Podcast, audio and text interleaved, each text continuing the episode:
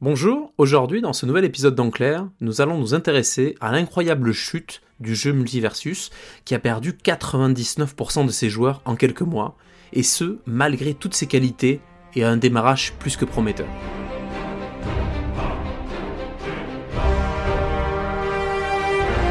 Nous allons donc vous détailler en quelques minutes ce qui s'est passé exactement et ce que cette chute illustre pour le marché des jeux vidéo. Déjà commençons par rappeler qu'est-ce que Multiversus? Multiversus est un jeu de combat free-to-play développé par Player First Game, une entreprise créée par deux anciens employés de Riot. Riot, pour ceux qui ne connaissent pas, c'est ceux qui ont fait League of Legends. Et le tout est édité par Warner Bros. Game, qui n'est pas rien puisque par exemple c'est ceux qui éditent le dernier Hogwarts Legacy. Le jeu est sorti l'été dernier et permet notamment aux joueurs de se battre entre eux avec des combattants issus de franchises assez connues, assez célèbres comme Bugs Bunny, Harley Quinn, Batman, et j'en passe, beaucoup de franchises bien sûr qui viennent des, films Warner et d'autres. Le tout avec euh, des graphismes assez colorés à la Fortnite, et un jeu quand même de bonne qualité, un bon gameplay. En tout cas, au départ, le jeu attire vraiment les foules hein, et est plutôt bien reconnu pour un jeu gratuit. Il reste de très bonne qualité, de bonne facture. Et pourtant, malgré toutes ces qualités, le jeu est passé de 150 000 joueurs actifs à ses débuts pour tomber à 1500 lors des 30 derniers jours. Selon Steam Chart, vous l'aurez compris, cela est isolé sur PC, mais cela nous donne un indice d'une tendance qui est énormément baissière. On est à 99% de joueurs en moins sur un mois, ce qui est quasiment une, mort annoncée pour un jeu qui se base sur du multijoueur. C'est un free-to-play basé sur le multijoueur, et on va le voir après, le modèle économique du free-to-play est basé sur le nombre de joueurs. Sans un volume, ce modèle ne peut pas tenir, et donc le jeu perd totalement son intérêt et sa rentabilité pour ses créateurs. On s'est d'abord posé la question, quelles peuvent être les raisons d'une telle chute?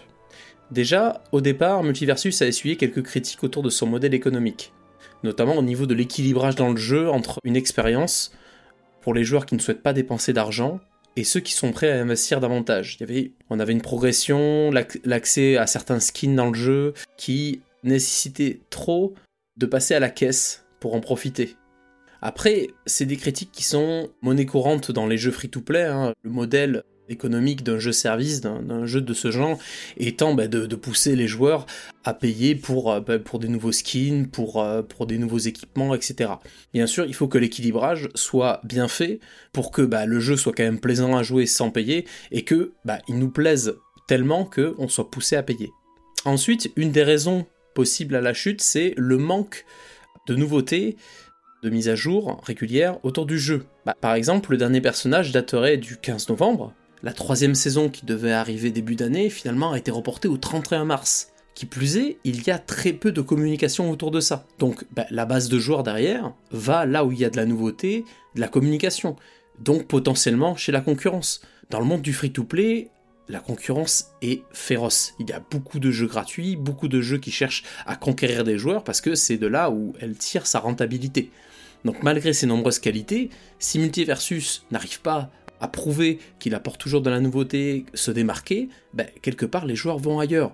Donc ils peuvent aller sur d'autres jeux free-to-play qui sont intéressants. Il y a pléthore de jeux gratuits aujourd'hui, accessibles, sympas aussi à jouer, donc disponibles. Donc quelque part, si le jeu n'évolue pas, ou d'un moment on se lasse, on va ailleurs.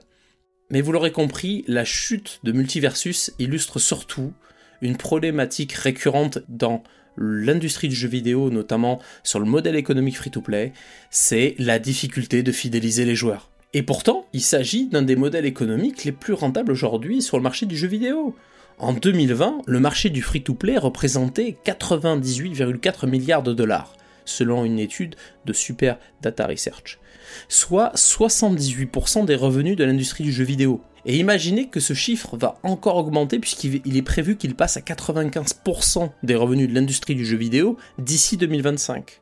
Mais bon, qui dit un bon côté dit aussi un mauvais côté, il y a une énorme difficulté au niveau de la loyauté, de la fidélisation des joueurs. Et on a des chiffres qui parlent d'eux-mêmes. 75% des joueurs sur Free-to-Play quittent le jeu après seulement une journée. Il est donc crucial pour le jeu de proposer une expérience immersive dès le début pour essayer de capter et conserver le joueur. Surtout que bah, le modèle économique est basé sur, sur ce nombre de joueurs. j'en parlais tout à l'heure, selon la revue des médias, seuls 5 à 10% des joueurs finissent par acheter du contenu additionnel. Donc imaginez-vous sur un free-to-play qui n'a plus de joueurs. Il n'a plus de revenus puisque vous partez d'une base encore plus petite. Et vous l'aurez compris, Multiversus est donc en plein milieu de ces deux éléments-là. D'un côté, il est au cœur d'un des modèles économiques free-to-play les plus rentables, mais d'un autre, il a énormément de concurrence et énormément de difficultés à fidéliser les joueurs. Sauf que sans fidélisation de joueurs, il ne peut pas pleinement profiter de son modèle économique, et il finira par mourir. Du coup, derrière, qu'est-ce qu'il lui reste à faire?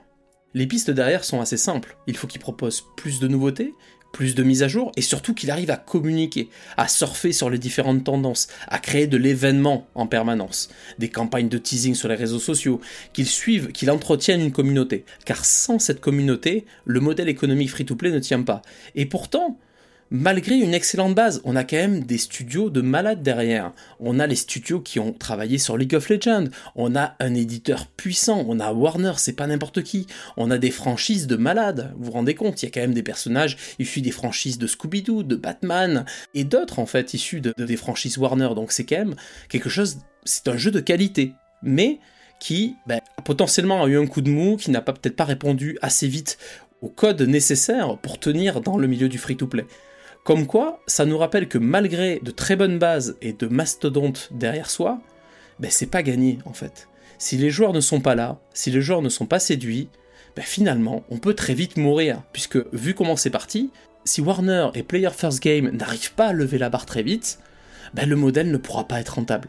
Et le jeu, du coup, devra s'arrêter ça veut dire que potentiellement, Multiversus, qui est sorti en août dernier, qui était poussé par la Warner et par d'excellents studios, bah, finira par s'arrêter en moins d'un an d'existence, si ça se trouve.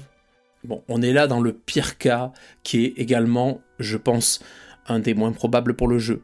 Tout d'abord parce que ce chiffre est issu uniquement des joueurs PC, on parle ici de Steam Chart, on sait pas trop ce qu'il en est sur les joueurs consoles, et aussi, cela peut être juste une mauvaise passe, ça veut dire que Derrière, il y a eu un petit retard de mise à jour. On a un début d'année qui est assez chargé aussi. Il y a d'autres jeux qui sortent.